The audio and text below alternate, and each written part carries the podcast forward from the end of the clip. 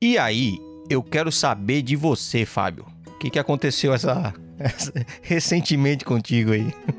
Cara, eu, eu tive experiências esse ano, sabe? Que podem confirmar pra mim. Se eu tinha alguma dúvida, eu não tenho mais. Hum. Eu não sou, eu não sou gay. Ah, sabia não? Eu não sou gay. Porque Porque Como assim, ó? Tem um teste? É? você conheceu um cara muito gostoso, aí você Tive uma falou, não, experiência. gostoso. eu tive uma experiência com o meu exame de próstata, né? Aham. Ah, E um homem enfiou um dedo dentro de mim. e não foi legal, eu não gostei. não Aham. gostou? E, e agora eu fiz uma, e agora eu fiz uma vasectomia e um cara pegou no meu saco e eu não gostei também. Então é, foram minhas duas minhas duas experiências que eu tive que eu passei no teste. Eu não, não sou gay. Cara, assim eu tenho eu tenho bastante filho, né? Eu tenho seis filhos. Uhum. Teve até um casal de amigos que me pararam no mercado semana passada, né? Aí a esposa dele falou assim: Nossa, Fábio, você já tem uns 10 filhos, né? Daí eu falei: É, contando com o seu? Sim. Eita porra. Aí ela me olhou, me olhou com uma cara de brava. Aí meio que ela olhou pra cara do marido dela, tipo, perguntando: Ei, você não vai falar nada, né? Aí o marido dela olhou pra cara dela e falou: Quem fala o que quer é o que não quer. Então é, sabe, por conta das pessoas estarem. E, e- e, assim, pela saúde da minha esposa também, eu fui lá e fui fazer uma vasectomia, né? Porque Uhum. é mais fácil eu fazer do que minha esposa fazer. Só que eu sempre ouvi dizer que é uma cirurgia muito simples. Todo mundo fala pra mim que é uma cirurgia simples. Uhum. E na verdade é uma cirurgia simples. É, não demorou acho que cinco minutos, cara. Caraca. Não demorou cinco minutos. Aí você. Me parece muito simples, viu? É, você che- eu cheguei lá e, né, deitei lá na mesa, o cara fala pra mim, abaixa a cueca, né? Uhum. Sim. Mas assim, um cara mu- muito educado, muito bonito. Eita. Abaixa a cueca, né? Eu sentei, fiquei, me senti confortável. Uhum. Aí ele falou assim, ó, tudo que eu for fazer aqui, eu vou falar pra você. Aí eu, pô, bacana, né, cara? Uhum. Me entreguei pra ele. Ele ia narrando. Ele ia narrando. Ele ia narrando. E o atacante vai jogando pra cima. e o escroto vai jogando pra baixo. E vai analisando. Você vai sentir uma picadinha, aí ele, puf, dá anestesia local. Hum, Sim. Aí, meu, ele vem com uma, uma faca, uma... Que, a faca que medo. ele usa, que ele usa para cortar maçã e furar pneu de carro na rua. e ele fala, ó, vou fazer um cortezinho aqui, e ele faz o cortezinho. Ele pega o nervo, cara. Você sente ele pegar o nervo, você sente a digital dele no nervo. Ai, Digital é foda. ai.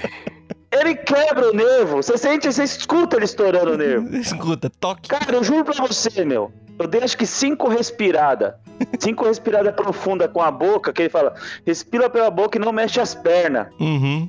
Eu dei cinco respiradas profundas e, e ele acabou a cirurgia. Acabou ali. Caraca. Cinco respiradas profundas. Mas você sente todinho, cara. E Nossa. sabe quando você leva um chute no saco? Você sente a dor no saco? Você não sente a dor no saco. Não, Você dor sente na a dor barriga. No pé da barriga, cara. Isso. Cara, eu senti tudo ali no pé da barriga, cara, assim, coisa de louco. Aí eu. Sabe aquela sensação horrível, cara? Horrível. Eu falei, acabou ali, né, mano? Hum. Aí falou, agora a gente vai pro outro ovo. Eu falei, pô, Ah. É como ele disse, você tava narrando, passa a bola pra direita, passa a bola pra esquerda e vai. Eu falei, pô, doutor, mas já tinha acabado. Se eu for que já tinha acabado. Ele, não, são dois nervos. Eu falei, pô. Segundo tempo da partida. Quem mandou ter duas bolas, porra? Eu fiquei com uma inveja do meu primo, que meu primo só tem uma, cara. Eu fiquei com uma puta inveja dele. Eu sempre zoei ele que ele só tem, um- só tem uma bola. Caralho, dessa vez eu fiquei com uma inveja dele. Aí ele foi lá, de novo, cara, o mesmo processo. Puf, puf, tá, vai, eu, ah. Resumindo, Terminou. 10 respiradas acaba o procedimento todo. Demorou acho que um pouco mais, Hum. porque normalmente tem que dar dois pontos, né? Uhum. Em cada corte, cada decisão é dois pontos. Só que no meu caso, teve que dar seis em cada decisão, né? Porque você sabe, né, do meu problema. Aham. É, aham. então, é, Falou, boludo. demorou um pouco mais por questões, né, de tamanho. De tamanho. É, teve que fazer um corte um pouquinho maior. Caraca. Demorou um pouquinho mais, mas assim, não demorou cinco minutos, cara, to- todo o processo ali. Você diria que as pessoas, os, os meros mortais, levam em torno de duas, dois minutos e meio, então, né? O senhor levou, Ah, sim, levou o é. dobro por uma questão de. de estética. É. E cara, é assim, ele fala, ele, na hora que ele termina, Hum, ele passa as recomendações, né? Que você não pode. Você tem que ficar 15 dias sem cruzar, uhum. você tem que ficar 15 dias, 20 dias sem praticar exercício físico, Uhum. né? Você, todas as Essa parte aí é fácil. Essa parte aí pra você é fácil. É fácil o cacete, cara. Você ficar 15 dias sem cruzar. Não, não, não. A segunda parte. Porra, mano. Aí eu fui, né? Aí eu saí, cara. é, é, como era no público, né? Porque eu sou um cara pobre, eu fui no público. Hum. Tinha uma, uma fila de espera, tinha acho que uns 15 caras lá pra fazer a cirurgia. Eu fui o primeiro, né? Uhum. E eu saí falando assim, com a mão no rosto, falando: Meu Deus, que, que negócio horrível! Que horrível, que dor horrível! É, eu nunca mais eu volto nesse lugar porque é horrível, cara. Todo mundo olhando com uma cara de assustado pra mim, mano. É, Fábio, você é muito filha da puta com os caras. Que pariu, mano.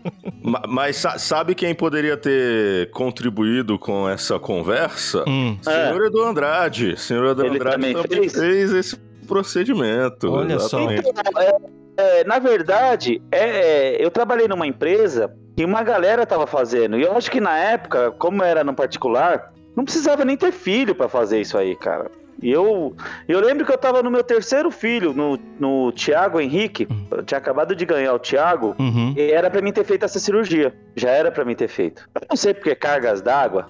Eu falei, eu não vou fazer. Eu confiei na minha esposa. Eu falei, né, ela não vai ter mais filho. Uhum. Ela falou pra mim que não queria mais filho. Ela falou pra mim, eu não vou ter mais filho na vida. Sim. E eu acreditei nela, né? Sim. E aí veio mais E três. acabou que. E acabou que eu não fiz a cirurgia. E depois veio Heloísa, né? depois veio Salomão, depois veio Agnes, né? E por aí vai. Caraca. Aí agora eu, eu decidi fazer. Aí eu decidi fazer. Mas assim, já era pra me ter feito no terceiro filho, cara. Muitos anos atrás era pra me ter feito isso aí. Uhum. O, Edu, o senhor Edu Andrade fez com o quê? Com do- no segundo filho. Na segunda filha, isso. É aí que vem, vem, vem, o- vem o, o detalhe dessa conversa que eu, que eu, que eu- deixei passar. Hum. Que depois que eu terminei a cirurgia ali, né? O doutor falou pra mim que eu não precisava nem ter feito essa cirurgia, porque na verdade eu era estéreo. Oxi, oxi, estéreo com seis Eu não filhos? sei por que, que você fez essa cirurgia, porque você nunca pôde ter filho e você tá fazendo por quê? Eu acho que alguém pulou a cerca, então, hein? Você tá de sacanagem. É sério que ele falou isso? É, eu acho melhor você dar uma olhada seus filhos Mas pra ver se nenhum deles é japonês e Na tal. verdade, Eu demorei pra entender que ele tava zoando, mas é palhaço pra caralho. eu sou uma pessoa de muita fé. Ah. E eu acho que quando as coisas têm que acontecer, acontece, Hum, sabe? é. Então é. Sim. Ela se engravidou, é, aconteceu. Tá na Bíblia, por que não pode acontecer comigo? Pois é, é pô. besta, mano. E eu, não, eu abracei como se fosse de verdade. Eu tinha falado que o doutor realmente falou isso, mas você é besta, mano. Caraca. Eu fiz mais por um detalhe técnico mesmo, na verdade eu nem precisava. Mas assim, eu avisei minha esposa, eu falei que eu fiz a cirurgia e eu não posso ter filho, mas ela continua podendo ter. Então, ela ainda tem que continuar se cuidando. Né? Exatamente, pô. Vai ser um puta constrangimento agora que todo mundo sabe que você passou pelo, por esse procedimento e a mulher me Não. aparece grávida em casa, aí é de ferrar.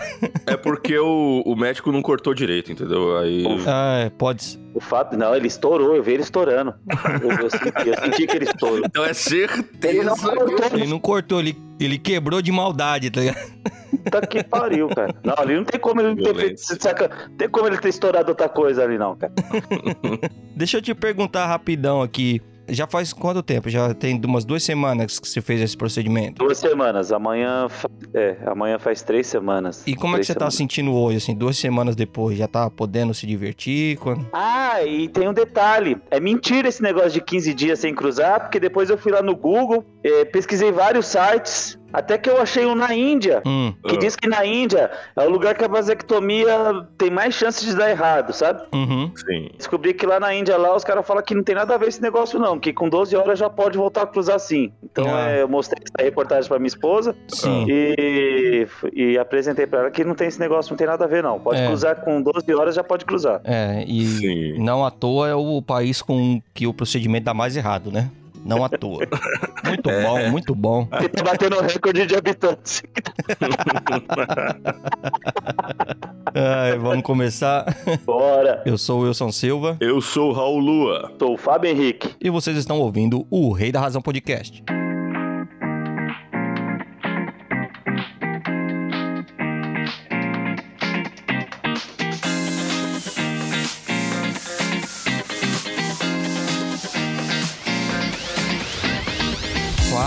Pessoal, sejam todos muito bem-vindos ao Rei da Razão Podcast. Aqui o entretenimento é garantido. Todos os episódios gravados estão disponíveis para baixar gratuitamente lá no nosso site, orreidarrazão.com.br. Vocês podem seguir a gente no Instagram, Twitter, Facebook e também disponibilizamos o áudio lá no YouTube. Basta digitar arroba o Rei da Razão em qualquer uma dessas plataformas que vocês vão encontrar a gente por lá.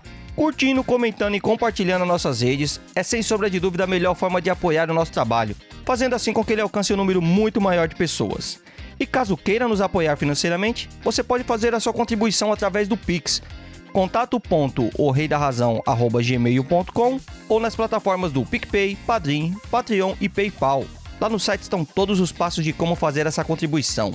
Então acessa lá. E Fábio, meu brother, conta pra galera, pro nosso amigo, pra nossa amiga ouvinte que tá chegando nesse momento na sala e tá falando assim: Nossa, que voz maravilhosa! Quem é essa pessoa linda que tá falando nesse momento? Do que que. O que, que, que programa é esse que você tá ouvindo? É, a pessoa ela só faz rádio e podcast porque ela é feia, mano. Se fosse bonita, ela tá fazendo vídeo.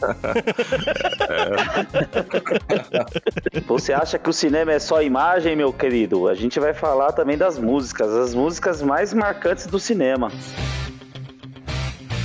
Eu acho que eu posso começar, Hum. mas é, antes de tudo, eu queria reforçar aqui com o público a importância da música pro cinema, cara. Sim. Porque às vezes as pessoas esquecem que alguns dos maiores clássicos da história do cinema, eles são lembrados principalmente por suas músicas, cara. Sim. Sabe, você pensa naquele filme antigo ou naquele filme que te marcou muito na sua infância, ou aquele filme que é muito popular e tal, você sempre lembra da música. Tipo, você pensa Titanic, automaticamente vem a música do Titanic. É isso, cara. Tem alguns filmes que você lembra dele, já vem a música na sua cabeça. Então a música ela é muito importante pro cinema Uhum. e é isso que a gente vai mostrar aqui hoje. E pra começar, não tem música melhor pra gente começar do que uma música da diva máxima das trilhas sonoras do cinema. Eu estou falando de Tina Turner, eu estou Cara, falando imagina. de We Don't Need Another Hero. We don't need another hero.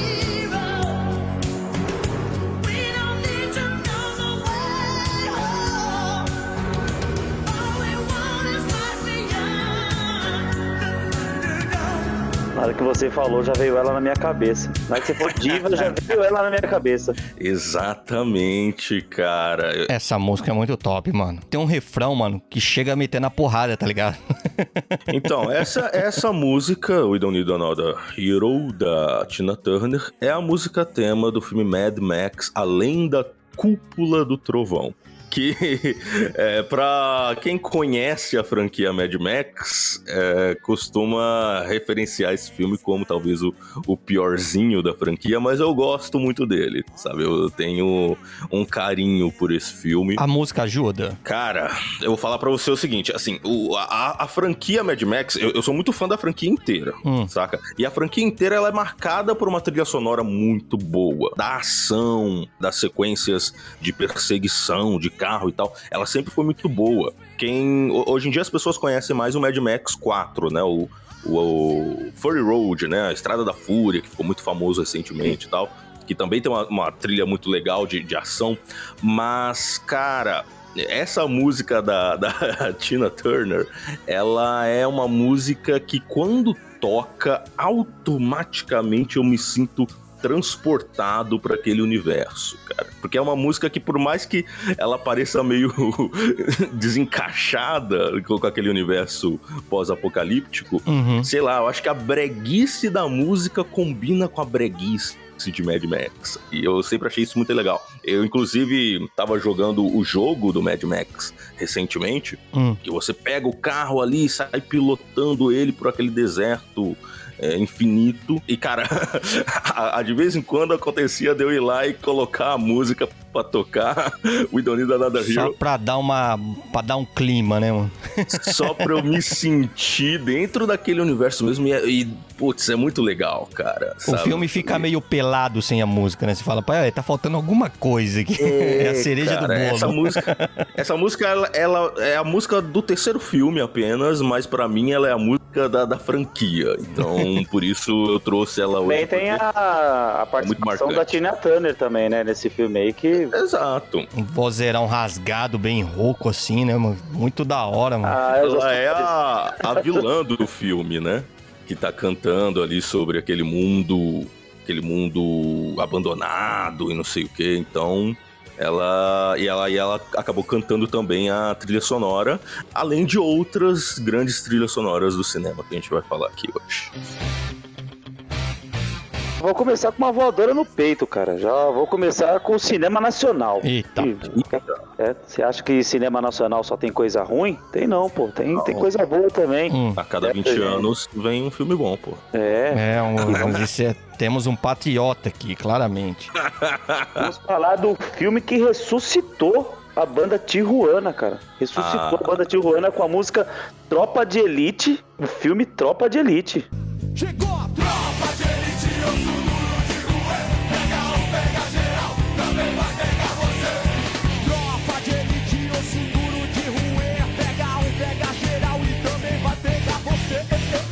Mano, essa música é sensacional, mano. Puta que pariu.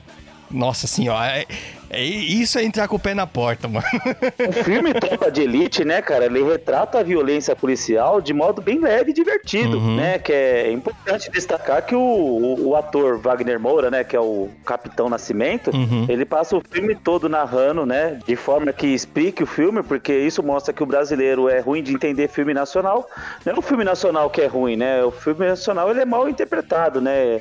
Ele, ele não é explicado. Então o ator Wagner Moura Aham. passa o filme inteiro narrando e explicando as partes que é pra todo mundo entender e fica Aham. mais divertido. Fica, não, a narração dele é muito boa né, nesse filme. Pô. Sim. Muito boa. É. E, a- e juntando com a música, que é uma música que ela tem uma batida bem legal, bem, bem pesada. É, banda Tijuana tem, tem, tem uns trabalhos muito bons, só que é uma época que o rock nacional tava sumindo, né? Hoje desapareceu completamente, mas era uma época que o rock nacional já tava sumindo ali, eles tentaram trazer de volta isso no filme.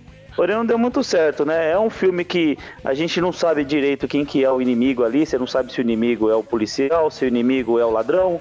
Olha, é curioso, esse filme ele é dirigido pelo José Padilha, que ele é um cara que ele tem posições políticas muito fortes, e pelo que eu sei da, da lenda em torno desse filme, é que o José Padilha e o Wagner Moura, né? O Wagner Moura é um ativista de esquerda bem militante. Então, o José Padilha e o Wagner Moura, eles fizeram o filme no intuito de fazer uma crítica à violência policial. Falar, olha como o polici- o policial é truculento e não sei o quê. Só que assim, eu não sei se é falta de talento do José Padilha.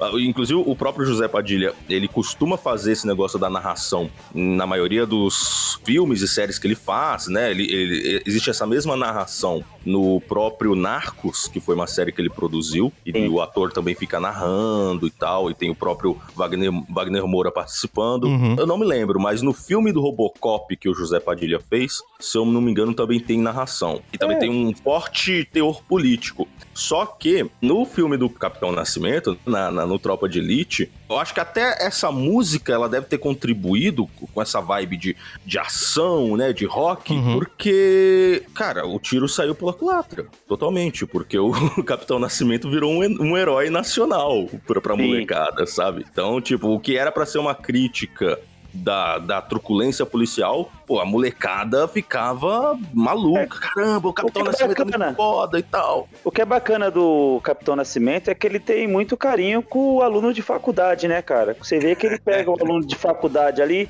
e ele trata com, muito, com muita leveza. É, e esse- e esse filme também mostra que é, faculdade é lugar de maconheiro, né, cara? É lugar de drogado. É, não, é, tem que mostrar a realidade, né? Mano, você colocar um filme desse pra uma sociedade que tá cansada de ouvir e ver tanta corrupção, e aí você encontra um cara que tá acabando com a corrupção, a gente, tipo, parece que quer, quer ver o fim da corrupção, e, mano, tudo bem, cara, é.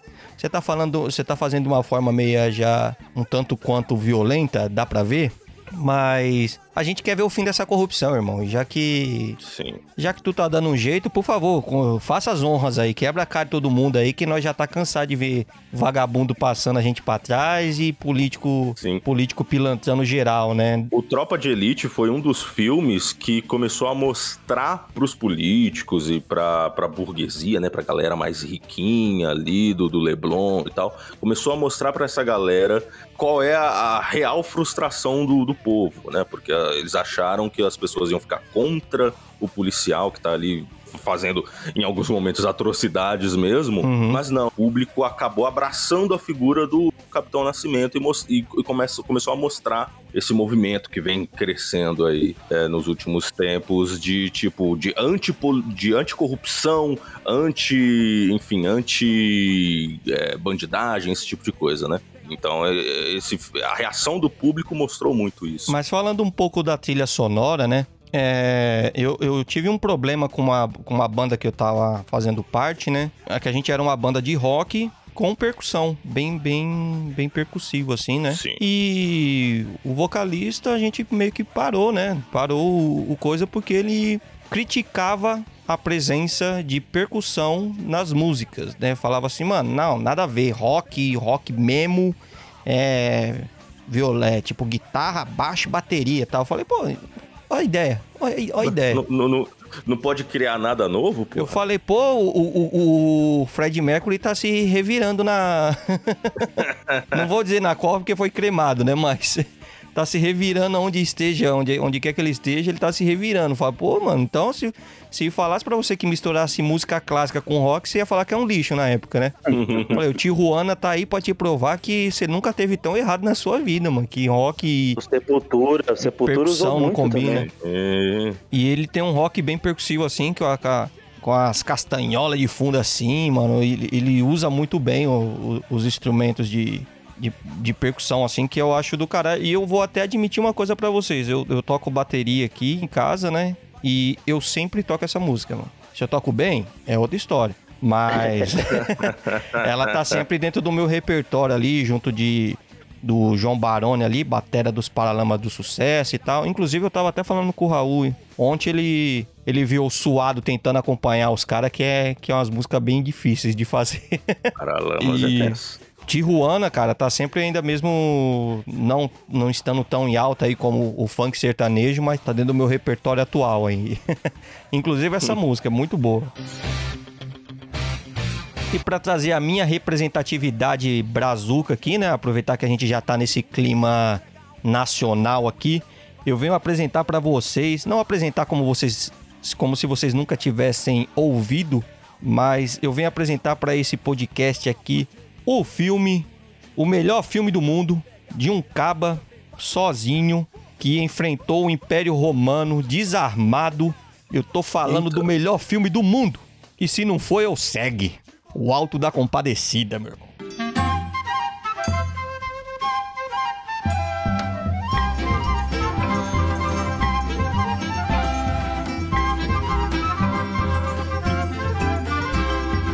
O melhor filme de todos mesmo. Cara, a música ela é muito caricata, né? Tipo, pô, bem nordestina, assim, que é da onde a história se passa, né? Os instrumentos bem brazuca ali, o triângulo de fundo já, a viola, a flautinha. Pô, cara, não tem como ouvir essa música e não lembrar do filme. Exatamente, não, é, é o melhor filme até hoje, né, cara?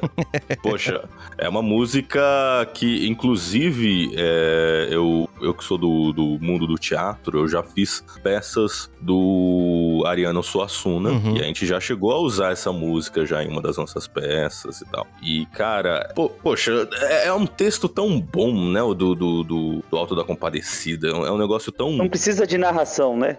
Não precisa de narração. Putz, é um negócio tão Ó, não vou permitir rage aqui no, no, com meu amigo José Padilha, viu, mano? Poxa, cara, é, é um, é um texto tão preciso, tão, tão bem feito, cara, que não, não dá pra não, não falar, não se orgulhar, né? Não falar, caramba, esse é o filme que, que eu, eu quero que, que, que seja feito, sabe, no, no Brasil, sabe? Eu queria que, que os caras tivessem cuidado com um roteiro legal, sabe? Investir em fazer uma, uma produção legal, Uhum. porque às vezes eu sinto que o cinema nacional acaba sendo muito abandonado, né? Sim. Mas pelo menos a gente tem o Eu Alto da Compadecida Não, ainda. não- eu não diria tão, tão abandonado assim, sabe? Eu, eu, eu sei que, não, dado as devidas proporções, quando você compara com Hollywood, parece que tá só o pó. Não precisa nem comparar Mas com O Hollywood. que eu a minha crítica pro cinema brasileiro seria mais tipo assim, o cara pega a obra e quer fazer um negócio bem rebuscado, assim, como diz os carioca, rebuscado, tipo, é, coloca um monte de enfeite ali, quer fazer uma obra de arte que poucos vão entender. Meu, faz, faz a galhofa aí que a gente gosta, que todo mundo entende, né, sabe? É, faz um negócio pra todo mundo, sabe? Não precisa ficar querendo fazer filme de arte o tempo todo. E eu acho que não precisa nem comparar com Hollywood, cara. Uhum. Compara com a Argentina. Se comparar com o cinema argentino, a gente já sai perdendo pra caramba. porque O cinema argentino tá muito à frente do nosso. O cinema que tem gênero, tem suspense, tem ação, tem Uhum. Tem- Tem todo tipo de gênero pra todos os gostos. E é um cinema que os caras eles têm orgulho, eles colocam mesmo a mão no fogo, eles investem naquele cinema. Uhum. Então o cinema argentino ele sempre tem trazido coisas, coisas bacanas. O, o nacional, cara, eu, acho que eles esquecem que o, o público brasileiro, eles consomem muito cinema e que, o- que o público brasileiro quer cinema de gênero e aí querem só fazer ali sempre o mais do mesmo, sempre É, com as mesmas o... coisas. Um bom exemplo de cinema de gênero é Se Eu Fosse Você, né, cara? É um ótimo filme. É, exato. Pois é, se fosse você. Não, não, não. Esse não, é não, irônico, tá? Não, foi irônico. Não, não, foi irônico, mas. Não, não, não, foi irônico. ma- ma- Mas, mas deixa, eu, te- deixa eu te falar. Você tem razão no que você falou. Porque se eu fosse você, é uma comédia que ela não é um tipo de comédia feita o tempo todo no Brasil. Que é uma comédia romântica, não vai muito pra aquela galhofa da comédia do, do Leandro Hassum, nem essas outras co- comédias fe- feitas hoje em dia, que tem muito menos graça do que qualquer outra coisa. Hum. É, ma- mas não é o tipo de filme que é feito o tempo todo, sabe? Você, você não vê os caras investindo no gênero, em gêneros diferentes, em, em, su- em subcategorias de filmes. Não, é sempre a mesma coisa, sempre o mesmo, o mesmo draminha, sempre É a a mesma... história de novela da Globo, né? É, então É. perde a graça. Mas o que não é o caso de O Alto da Compadecida, que trouxe pra gente uma história que trouxe a malandragem, né, do João Grilo. Do sertanejo, né? Histórias Exato. mentirosas, né? Que to... quem, quem nunca contou uma mentirinha, né? E o, o Chicó já conta um pouco mais exageradas, né? O Celton Mello sempre fala que às vezes as, as pessoas nem chamam ele pelo nome, chamam ele de Ei, Chicó, chega aqui de tão, de tão memorável, né? Que, que foi esse personagem pra carreira dele, né?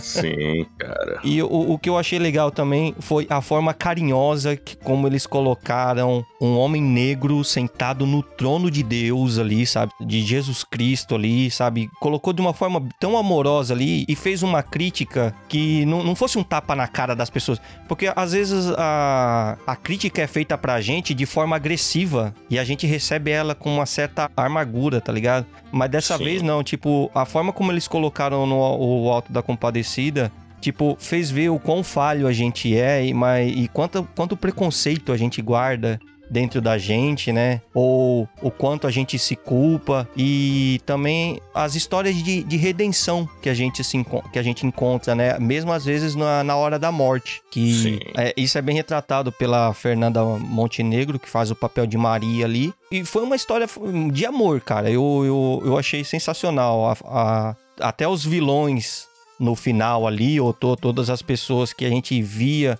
que levava uma vida que você falava, mano, essa pessoa não tem jeito.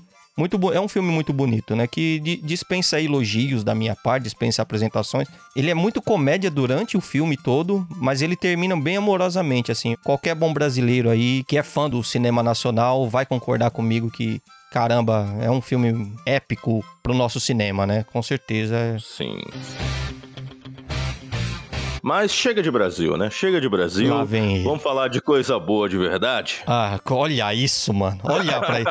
Ó, Você tá vendo, Fábio? Eu tô brincando. Você tá vendo? Eu tô brincando. Quanta coisa bonita eu falei do nosso Brasilzão. E lá vem. Vamos falar de cinema de verdade? É, vamos falar de cinema Que mesmo? cretino. Não, não, Alto, Alto da Compadecida é muito bom, mas agora nós vamos para outro continente. Agora nós vamos para casa do Wilson, nós vamos para a Europa, porque. Nós vamos falar de 007. Eu trouxe aqui hoje uma música outra música. É por isso que eu disse que ela é a, a diva das, das trilhas sonoras do cinema. Mais uma música de Tina Turner, que é a música do filme GoldenEye.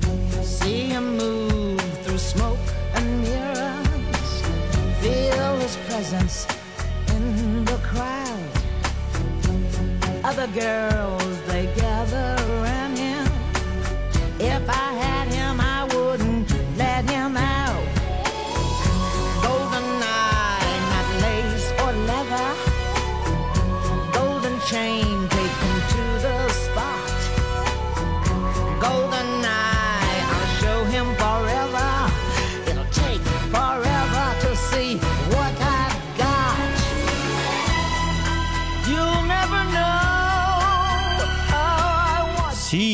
a melhor trilha sonora, eu não sei, mas o, o ator mais gato do 007 com certeza é o Chris Brosnan. Eu queria saber se essas músicas de abertura do filme 007 são feitas para o filme, porque, cara, são tão bem trabalhadas assim, o tema, é, o tema é, é, é o título do filme, né? Exatamente. Não, a- as músicas temas dos filmes de 007 são todas feitas para o filme. Os Caracas. artistas eles são contratados para fazer uma música que, inclusive, encaixe no tema do filme, né? Inclusive tem Tanto existem- é que a abertura do filme é a música toda. É eles tocam a música inteirinha, não tocam partes É, da música. É a música exatamente. inteirinha, a abertura. Porque é, é, isso- é porque assim, a gente tem que levar em consideração que a franquia 007 é uma franquia muito antiga. O Sim. pessoal fala: ah, não, mas a franquia Marvel, ah, mas Star Wars, ah, ma- mas Marvel é, é incrível, é a maior franquia. Não, a- atualmente a, a- a franquia com maior peso, que, que faz mais grana, com mais popularidade, sem dúvida nenhuma, é a franquia Marvel. Mas ela não se compara a 007 no quesito longevidade.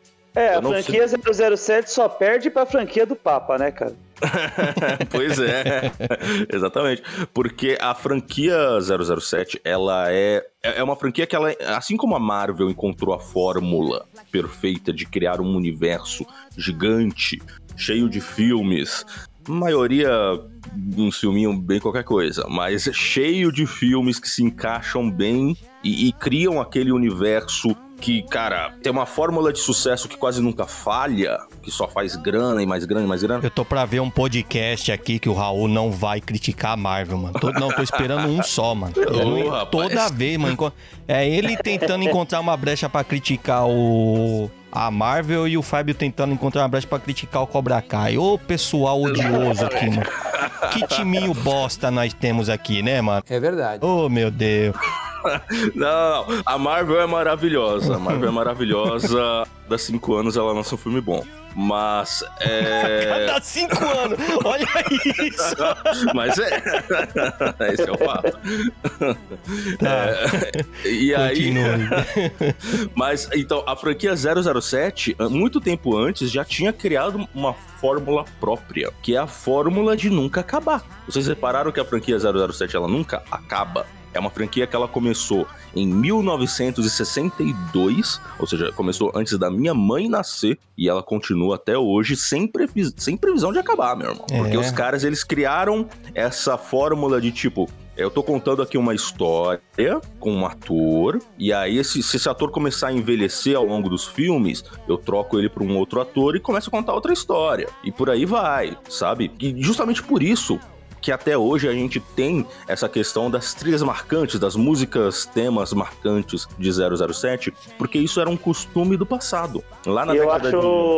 eu acho bacana eles não se apegarem aos artistas, aos músicos, né? De fazer as músicas de, de ser propriamente inglês, né? Eles não se apegam a isso. E é, nisso eles não têm esse apego. Eles têm assim, ele tem aquela questão de não, o ator que vai fazer 007 Tem que ser inglês. britânico, tem que ser É. inglês e tal. Agora para as músicas, eles já vão para um contexto mais global. Eles pegam sempre alguém que tá fazendo sucesso naquela época e tal. E como antigamente, na década de 50, 60, tinha muito esse costume de fazer filmes com músicas que tocavam ali uma, uma vinheta musical, e essa é uma franquia que veio lá da década de 60, eles mantiveram essa tradição. Então é uma franquia que ela meio que destoa dos filmes hoje em dia, porque nem é muito raro você encontrar um filme que tenha uma abertura musical como em 007, mas eles mantêm essa tradição e cara, é muito legal porque você acaba descobrindo pérolas muito boas, sabe? Coisas muito legais dentre essas músicas. Inclusive, existem músicas que fizeram muito sucesso que a gente nem sabe, que, que nem sabia que era música de 007.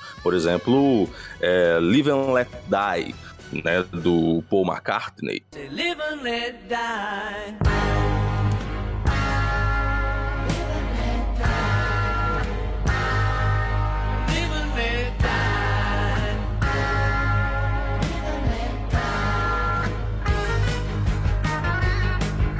Que depois foi regravada pelo, pelo Guns N' Roses, era uma música de 007, do filme 007 Live and Let Die, sabe? Recentemente teve a música do Skyfall, que foi a, a música da Adele, que, fez- que estourou, também fez muito sucesso. The sky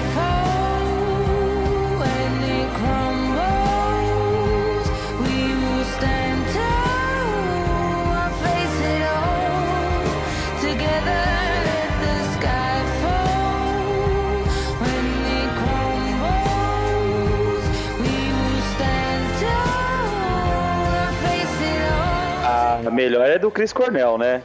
A do Chris Cornell também é muito boa, do Cassino Royale.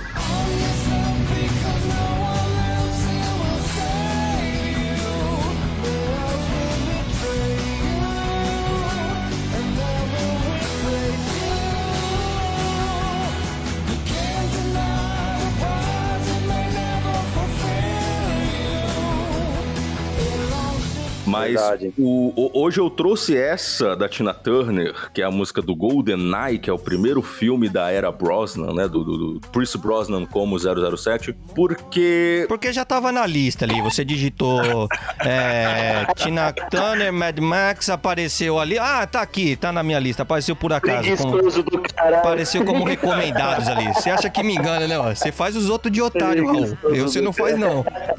Não, não, não, não. É, é- é porque, na verdade, é porque assim, é, é uma música que ela é muito marcante pra mim, né? Porque eu conheci a franquia 007 através dessa música. Através dessa música, não, através do, do, do GoldenEye, né? Uhum. Muita gente da época de- dos anos 90 e tal chegou na franquia 007 através do jogo do GoldenEye.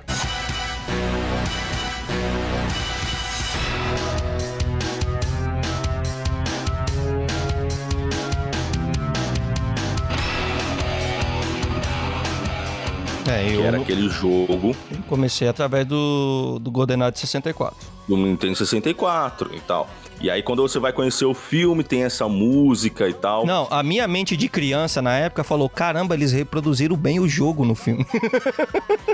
Sim. tipo, falo, nossa, caramba, eles colocaram as cenas do. do- Finalmente um, um filme legal de, do videogame. Olha, eles trouxeram as cenas pro, pro filme. E outra questão também do porquê que eu escolhi essa música, não, não só ela é a música que toca no filme do, do GoldenEye, que foi a, a história que me introduziu pra esse universo e fez com que eu me tornasse fã da franquia, como é uma música também cantada pela diva Tina Turner Hum. e escrita pela galera do U2, que é uma galera que, que eu- é uma banda que eu curto muito desde que eu era pequeno. Então ela é uma convergência de, de, de- de coisas das quais eu sou fã, então eu respeito muito essa, essa música desse filme. Bem que você falou que era da quebrada do Wilson mesmo. É, exatamente. De tabela, U2 mas é. da Irlanda. exatamente. Cara, só porque o Raul falou mal do, do universo Marvel, É. Vamos salvar agora? Vamos lá, vamos lá. eu vou falar de uma franquia, cara, que é o, o Guardiões da Galáxia. Cara, a- essa música Hooked and a Feeling do Blue Swede, do Guardiões da Galáxia, cara. Hooked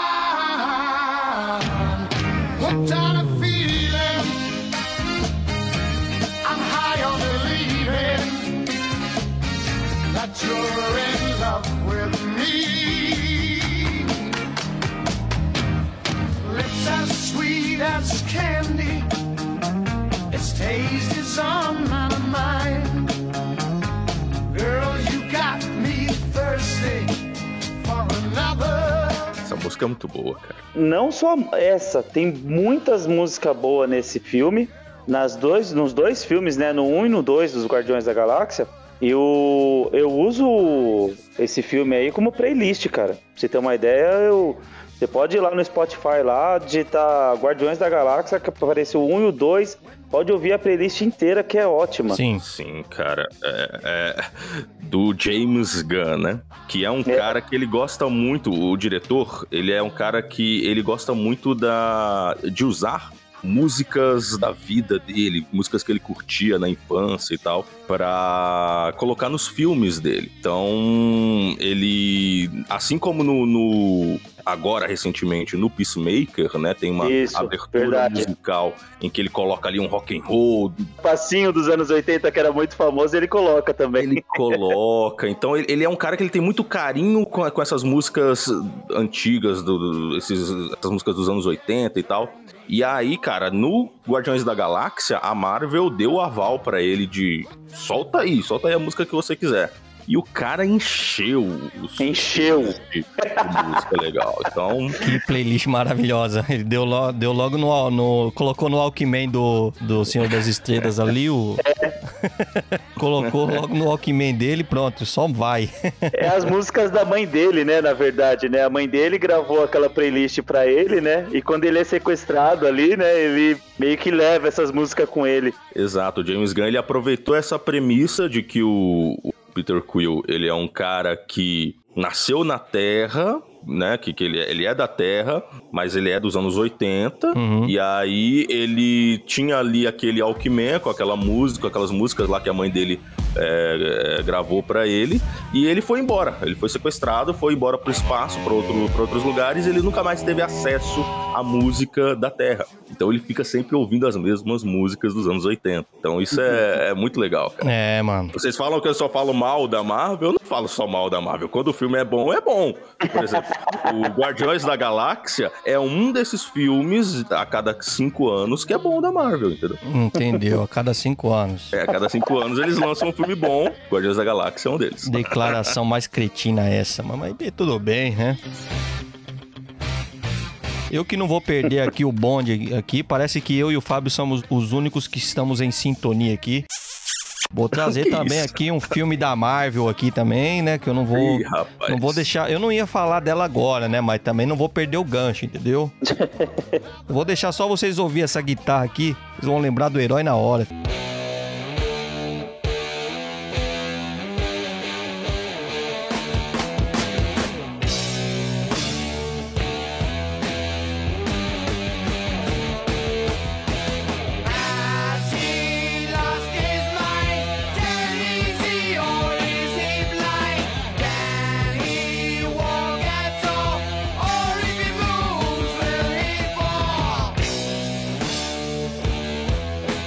Eu vou, ser bem sincero que essa música que me fez trazer ela foi as viradas de bateria que ela tem, que eu sou- fui bem puxar saco dela. Ah, cara, é. Black Sabbath é tenso, hein? Black Sabbath é muito bom. Assim, eu particularmente, talvez eu fale uma, uma heresia aqui, mas eu não me importo. É, eu particularmente, eu prefiro o som do Ozzy Osbourne na carreira solo dele. Ah tá, achei que você ia falar, eu prefiro a música do que o filme. não, não.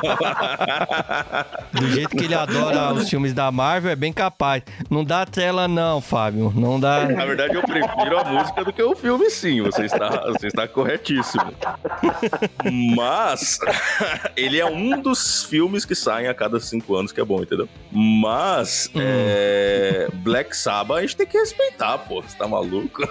É, eu sou, eu sou bem suspeito de falar do, do Black Sabbath, cara. Eu sou muito suspeito porque eu gosto demais. Iron Man pra mim é, é um, um clássico, né? Das melhores músicas do Black Sabbath. Uhum. Tô com, com o Raul nessa, viu? Eu ainda prefiro o trabalho do Ozzy solo, mas é. Não dá pra, pra negar que o Black Sabbath É top. uma das melhores bandas de, de metal do mundo. A maioria das bandas de metal de hoje em dia não existiriam sem o Pra ser Black bem Sabbath, cara. Pra ser bem sincero, eu trouxe ela, né, como. Porque ela foi o tema principal, né, da. da- de quando veio o, filme do Iron Man e tal. Mas eu sou fã da trilha sonora inteira, principalmente a do ACDC, mano. Who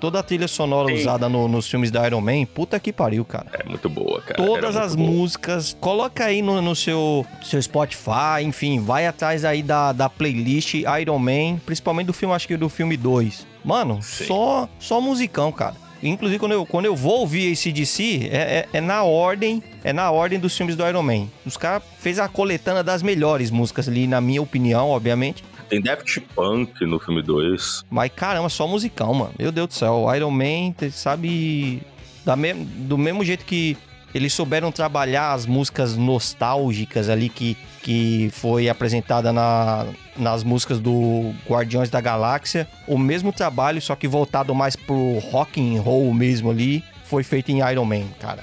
Tem uma trilha sonora, o filme inteiro tem uma trilha sonora muito top e uma pena que nesse podcast aqui eu ia ia ter que botar pelo menos umas 11, 12 músicas aqui só do É, não, é muito Não boa. No, no, no Homem de Ferro 2 tem um Daft Punk com um, é, Robot Rock também, que é muito bom.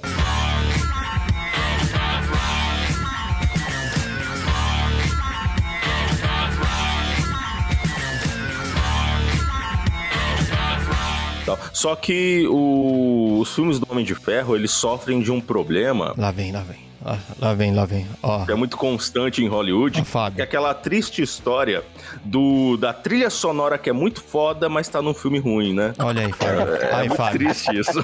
Falei pra você, Fábio, não ia. É o que acontece Os com. caras querem salvar o filme em cima da música. É, pô, é, é- é- é o que acontece com Top Gun, que é um filme que tem trilha, trilhas sonoras muito boas, mas o filme é ruim. Enfim, Caraca. tem, tem uma porrada de filmes que, que, que são assim. É, é triste, é triste, cara. Ah. que saco, mano. Tá bom, senhor gênio do cinema aí, dos filmes.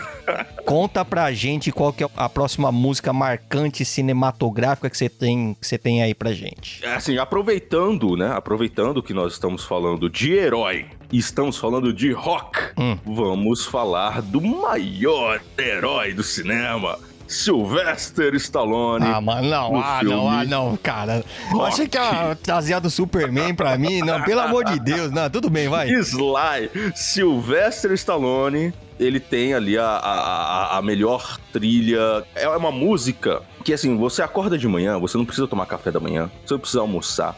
Se você ouvir essa música, você já tem energia o Já dá vontade de- inteiro. Dá vontade de engolir aquele copão com nove ovos, né? Que ele faz. Eu estou sentindo uma treta. É, nossa, é uma música que dá energia pra qualquer um, que é Gonna Fly Now, do primeiro filme rock.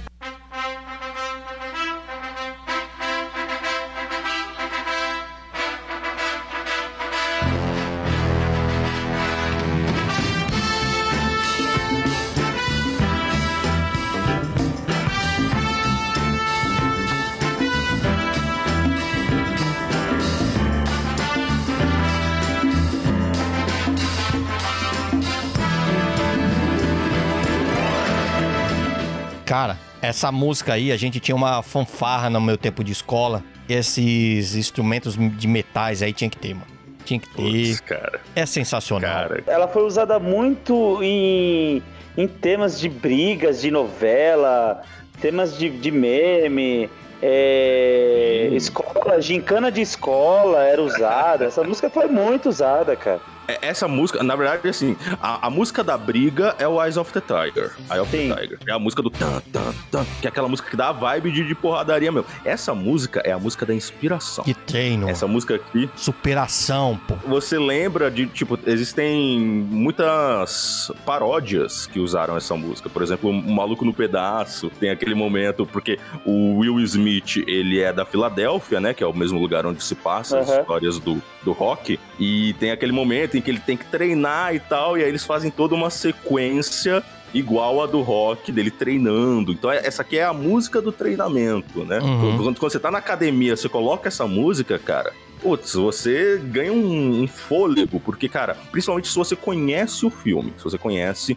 a franquia rock, porque é uma das minhas franquias favoritas, porque ela, ela tem uma mensagem muito legal, cara. A franquia rock inteira tem, tem trilhas sonoras muito boas, né, mano? Tem. Eu admito pra você que eu, eu treino ouvindo a, a trilha sonora de rock, que é inspirador ver o, o esforço ali, né, do, do, do protagonista, né, de treinar duro pra alcançar o resultado e tal. Então é a Sim, minha trilha sonora favorita para quando eu vou pra academia ali, especialmente do Rock 4 ali, tem até aquela é, Living in American,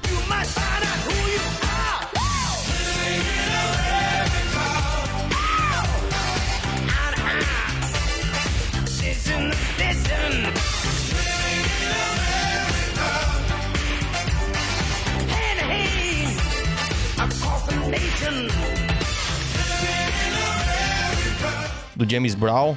Então tem, tem bastante músicas muito da hora ali, mano. Sim, cara, e vou dar aqui só uma introdução. É, muita gente acha que a franquia Rock é só uma franquia do, do Stallone dando porrada nas pessoas. E não é isso. A franquia Rock, ela conta a história de um cara que ele é um, é um loser, perdedor ali, é um cara que nunca venceu na vida, trabalha para um agiota, cobrando dinheiro Imigrante. é um imigrante italiano e tal. Ele mora ali na, na, na periferia ali da, da Filadélfia, né? Uhum. E só que ele, ele pratica o boxe, né? Ele, ele de vez em quando ele participa de alguns torneios amadores ali de boxe. Ele tem um sonho de ser um grande boxeador, mas ele não tem essa oportunidade. E um dia, um grande campeão, o grande campeão mundial de boxe, que era o Apollo Creed, ele tá em busca de se promover, o Apollo Creed. Então ele pensa, não, vou, vou chamar um cara qualquer aí da.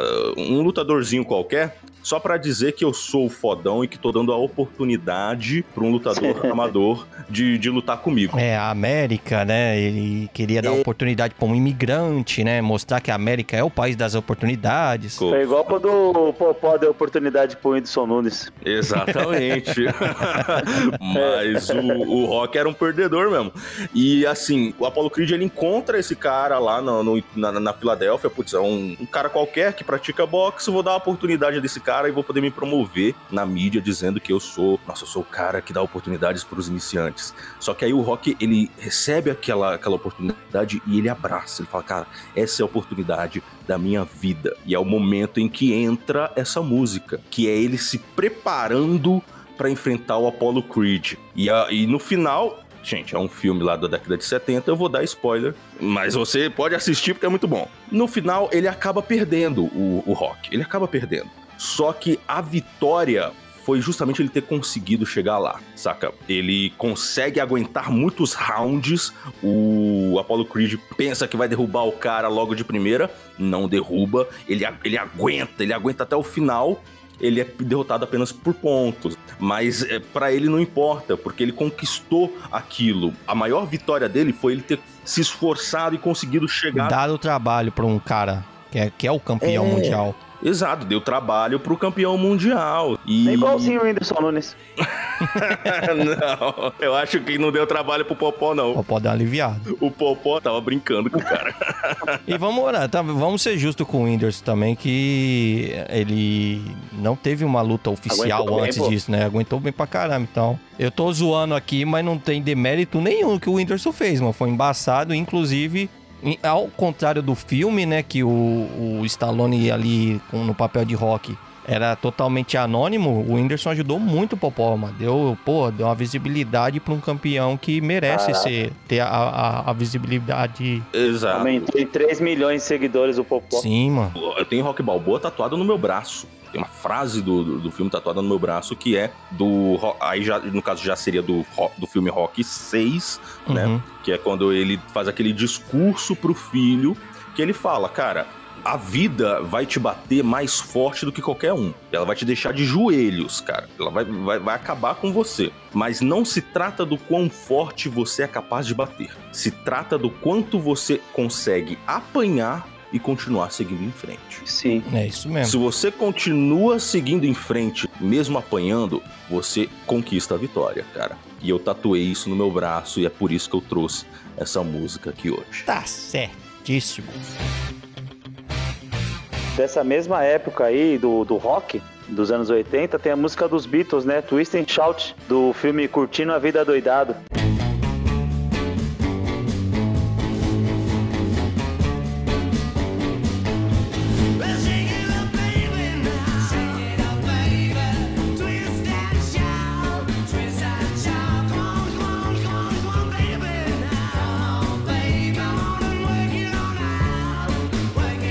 Mano, essa música, ela é tão embaçada de fazer, de produzir, que os Beatles deixavam ela, ela sempre, na- ou na maioria das vezes, deixava ela por último, mano. Porque ela é quase gritada, mano. Ela- ela- aliás, ela é gritada, né, mano? O Ela é tempo todo muito gritada. Então, os caras já sabiam que depois dela é ir pra casa, mano. Que não dá, Quem não. é que. a- O assim, tanto é, de energia que é posta nessa música.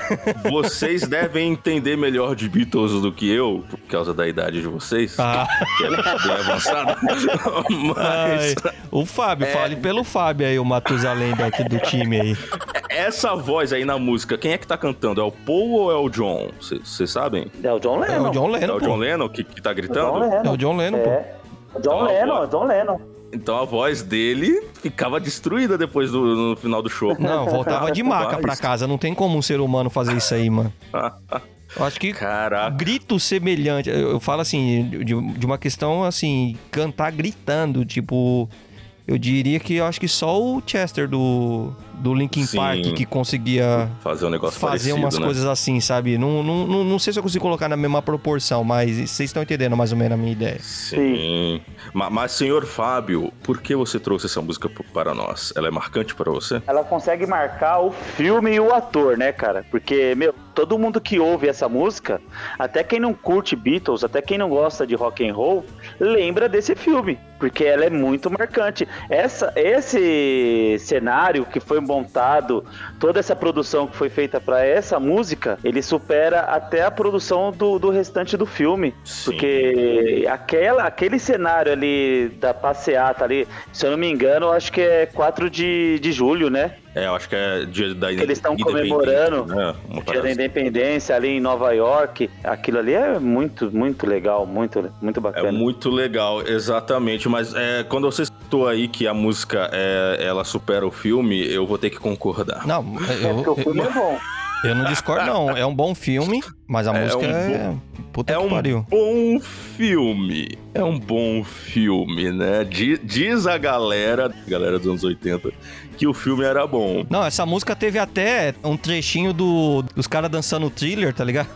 Vocês lembram dessa parte? Não. Sim, Sim, sim. Na parada que os caras tá fazendo, né? na parada, né? Parada não é, não é uma atitude que os caras estão fazendo, não, tá, gente? Pro pessoal mais novo, a parada é realmente um festival ali, tá? Por- parece Sim. que eu tô falando assim, ah, os caras tá fazendo uma parada ali, parece que tava. Soa como se fosse uma. Mas, cara, eu fui reassistir esse filme recentemente, cara, e não dá, cara. Ele é um filme.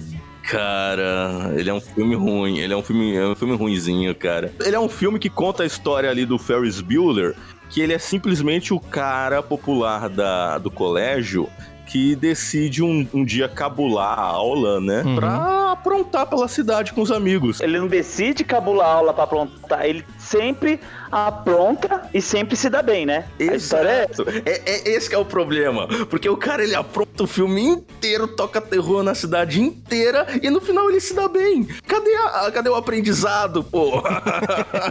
Não, a ideia Não aqui pras crianças é seja descolado. é, nossa. Na época não tinha a galera do mimimi pra dar um escândalo no filme. E esse filme seria cancelado. Prefiro o De Volta pro Futuro, cara. Prefiro muito mais. E agora eu vou trazer um filme aqui pra vocês, pessoal, que é o seguinte, eu vou preveni-los antes que vocês, se tiver ouvindo em família, com a galera esse podcast, se isolem, vão pra um lugar mais reservado, é, se tranquem no banheiro, não não vejam isso com uma outra pessoa do lado, que ao ouvir essa música vocês vão, vão sentir vontade de sair dando a porrada em alguém, tá ligado? Solta o play aí.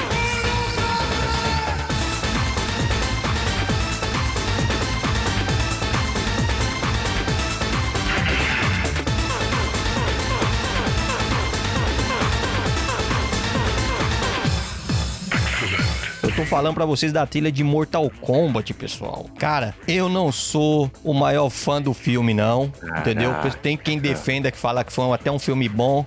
Eu discordo, falo que a gente tá tão carente de um filme de, que represente videogame no cinema. A gente tá tão desesperado pra gostar de alguma coisa que a gente até gostou daquele filme ali, mas não. Mas a Cara. trilha sonora, meu irmão. Eu tenho certeza que você tá se revirando nessa cadeira, vontade de dar porrada em alguma coisa, sabe? Jogar, jogar a cadeira no chão, sabe? Socar a televisão, meter, meter a porrada na avó. Eu lembro que na época no salão, Ah. quando tocava essa música aí, tinha uns babaca que você ia dando soco no outro, cara. Vou ter que discordar um pouco do senhor Wilson, né? Dessa vez, cara. Dessa vez. Dessa vez. Ele é meu melhor Por amigo, concorda comigo o tempo todo. Não, porque, cara, é, a gente fez aí recentemente um, um episódio falando das piores adaptações do cinema, de piores adaptações, incluindo adaptações de games. Cara, a gente falou do Paul W.S. Anderson, que é o diretor desse filme e que também fez os filmes é, mais recentemente do, da franquia Resident Evil, que foram bem ruinzinhos, mas que inclusive também tinham uma trilha sonora muito boa. Hum. Agora, esse filme do Mortal Kombat da década de 90, pra época era um filme bom, cara. Ele não era um filme ruim, cara. Esse filme, se você for colocar ele no contexto dos anos 90 e a proposta que ele tinha de adaptar os jogos de, de Mortal Kombat que existiam naquela época, cara, foi uma adaptação boa, cara. Foi uma adaptação que o cara, ele soube transportar o clima do jogo pro filme. O filme, ele tem a vibe do jogo, ele tem os protagonistas do jogo. É, é um filme que dá pra gente falar, dá, dá pra gente respeitar mais do que a maioria dos, das adaptações de videogame pro cinema. E aí, com essa trilha sonora ainda, cara, que a trilha sonora ela é tão boa, mas tão boa, que a própria franquia de games adotou essa trilha sonora. Que esses- essa trilha sonora não existia nos games Verdade. Passou a existir no- nos games. Então, cara, é, é muito boa, cara. E eu nem sou fã, assim, de música eletrônica, né, mano? Mas caramba, tem uma, tem uma combinação do caralho essa música. Puta que pariu, Essa mano. música é, é fantástica. Então, nesse ponto, eu tenho que dar uma nota pro Paul W.S. Anderson. Tá certo que depois ele fez besteira com os filmes do Resident Evil, mas aqui foi quando ele acertou um pouquinho a mão. Não foi um filme incrível, mas pra época tava Ele ótimo. acertou foi cara. porra nenhuma. Ele deu foi a cagada de achar um profissional da música. Eu não vou elogiar esse cara que fodeu com o Resident Evil nem fudendo, nem frase nenhuma. Tá bom? Cara, Esse cara, deu, ele finalmente deu uma puta sorte de, sei lá, conhecer um cara no jantar certo e contratou o cara certo pra fazer a música certa. Mas o filme tinha, também tinha o coração no lugar certo. Não era só a Eu música. te O filme, garanto que se tinha- ele pudesse ter ouvido a música antes de ter colocado no filme, prova- provavelmente ele teria de contratado outra pessoa pra poder cagar o, a- o, o filme também. Cagar o filme também, né? Mas, cara, é. E não dá, o mais não dá triste... atenção pro Raul, não, viu, pessoal? Isso aí é só ele elogiando Mortal Kombat, é só o coração falando, né? É um coração desesperado do menino Raul que tava doido pra ver um filme que representasse os games e se contentou com o que tinha. É, não, é porque é, ano passado foi lançado um que ele é tão ruim, mas tão ruim, que esse filme aqui virou uma obra-prima, cara. Então, tá vendo? Ficou. Foi como. Vo- Voltamos ao meu diálogo, a minha frase inicial. Não foi um filme bom. Só é uma, um desespero da comunidade gamer desespero. querendo ver um filme representado e aceitou aí Mortal Kombat como um puta Aceitou. filmão. E, cara, o filme, o filme do ano passado ele é tão ruim, mas tão ruim, que eles conseguiram estragar até essa música. Eles pegaram essa música, fizeram um remake que ficou péssimo. Então, meus amigos, como eu tava falando aqui de nostalgia, de carinho e tal, eu vou trazer uma música que ela, ela é total nostalgia pra mim. Hum. Eu tenho uma relação muito próxima dessa música. Vamos dizer que essa franquia ela ajudou a construir o meu caráter. Eu vou criticar E só eu- de birra, Fábio. Só de birra. só. E assim, essa música ela é tão boa que ela é boa até na versão nacional. Na versão que foi traduzida e, e cantada em português. Até na versão nacional. Ou seja, a versão nacional geralmente é uma merda, né, Fábio? Não, tá é ouvindo, né, quando Fábio? fazem. Não, é porque quando A fazem música, uma. a música é tão boa que nem o Brasil conseguiu estragar. Quer ler o Brasil? Não, não, não, não. brasileiro conseguiu estragar.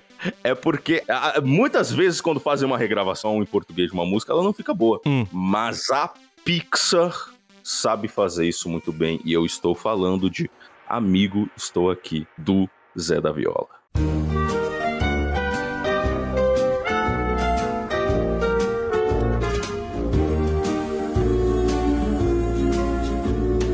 Amigo, estou aqui. Amigo, estou aqui. Se a fase é ruim e são tantos problemas que não tem fim.